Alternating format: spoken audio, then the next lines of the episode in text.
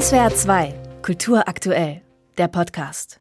Beleidigungen, Gewalt, sexuelle Übergriffe. Die Welt hinter der Kamera und den Kulissen kann für viele Theater- und Filmemacher und Macherinnen ein richtiger Albtraum sein. Denn einige Regisseure, aber auch bekannte Schauspieler missbrauchen offenbar ihre Macht und behandeln ihre Mitmenschen am Set oder auf der Bühne mutmaßlich mit Verachtung oder sogar missbräuchlich. Einzelfälle sind seit Jahren bekannt, aber sind das wirklich nur Einzelfälle oder steckt dahinter ein System, das das ermöglicht? Diesen Fragen sind die Reporterinnen Kira Gantner und Zita Zengerling nachgegangen. Sie haben drei Jahre lang mehr als 200 Film- und Theatermacher und Macherinnen befragt. Das Ergebnis dieser umfassenden Recherche zeigt jetzt die ARD-Doku gegen das Schweigen. Und mit Kira Gantner spreche ich jetzt auch. Hallo. Hallo. Kira, wie seid ihr denn dazu gekommen, euch drei Jahre lang intensiv mit diesem Thema Machtmissbrauch in der Film- und Theaterbranche zu beschäftigen? Alles begann mit einem Hinweis, der wurde vor etwa drei Jahren an uns herangetragen. Dabei ging es um einen konkreten Fall, den haben wir dann angefangen zu recherchieren und damals uns noch gegen eine Veröffentlichung entschieden, weil einfach ganz, ganz viele Kriterien erfüllt sein müssen, bevor man über so einen konkreten Fall berichten kann. Aber trotzdem war das auf keinen Fall umsonst, weil dadurch waren unsere Kontaktdaten in der Branche irgendwann bekannt und dann haben uns einfach immer wieder Theaterschaffende, Filmschaffende angesprochen oder angeschrieben. Ah ja, es gibt ja immer wieder Skandale in der Theater- und Filmbranche. Also vielleicht einer der bekanntesten Fälle, der Filmproduzent Harvey Weinstein. Auch in der deutschen Theaterszene gab es immer wieder mal Aufschrei, Aufruhr, Missbrauchsvorwürfe, zum Beispiel gegen den ehemaligen Theaterintendanten des Badischen Staatstheaters in Karlsruhe, Peter Spuler. Es gab auch Vorwürfe gegen die Intendantin des Berliner Gorki-Theaters, Shermin Langhoff. Was war denn euer Fokus bei der Recherche und dann eben auch letztendlich im Film? Uns war von Anfang an wichtig, dass am Ende im Film nicht nur die mutmaßlichen Täter oder Täterinnen im Mittelpunkt stehen sollen, sondern dass es um die gehen soll, ähm, die in dieser Welt leben und arbeiten und äh, die Theater- und Filmwelt lieben, dass die, die betroffen sind, einfach mal eine Stimme bekommen. Und wir wollten dabei auch immer die Frage stellen, was strukturell dahinter steckt. Also welche Bedingungen oder Rahmenbedingungen gibt es in dieser Branche, die vielleicht mutmaßlich es Menschen ermöglichen, ihre Macht zu missbrauchen? Ihr nennt ja auch ein paar Namen von mutmaßlichen Tätern, wie zum Beispiel den österreichischen Theatermacher Paulus Manka. Warum gerade ihn? Was wird ihm vorgeworfen? Dass wir zu Paulus Manka kamen, war tatsächlich auch ein Hinweis äh, von Betroffenen. Wir haben ja mit sehr vielen Menschen erstmal im Hintergrund telefoniert und irgendwann fiel dieser Name immer wieder. Und dann haben wir gesagt, okay, also es lohnt sich anscheinend da näher hinzuschauen. Und dann haben wir uns Besetzungslisten aus den letzten Jahrzehnten gesucht und haben rund 50 Personen angeschrieben und mit ganz vielen davon telefoniert. Und viele davon haben uns äh, von verbaler Gewalt berichtet, von Mobbing von mutmaßlich sogar körperlichen Übergriffen.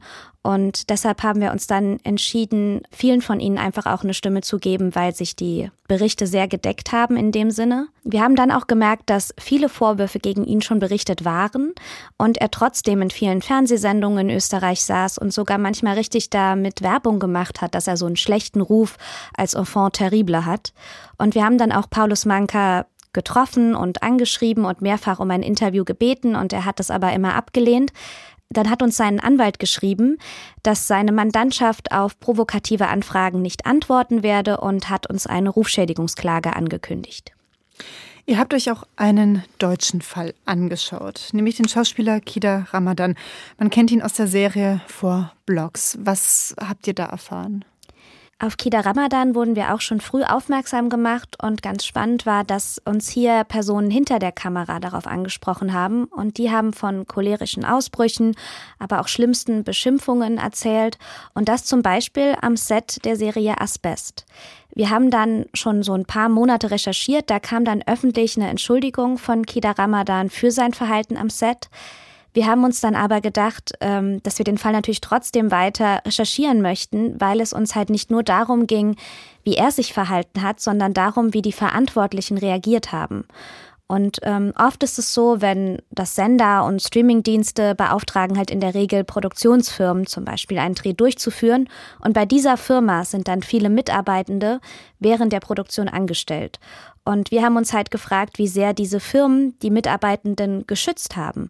Und äh, zum Beispiel bei Asbest hatten wir die Information, dass die Produktionsfirma schon während der Dreharbeiten darüber informiert war, wie sich Kida Ramadan verhält.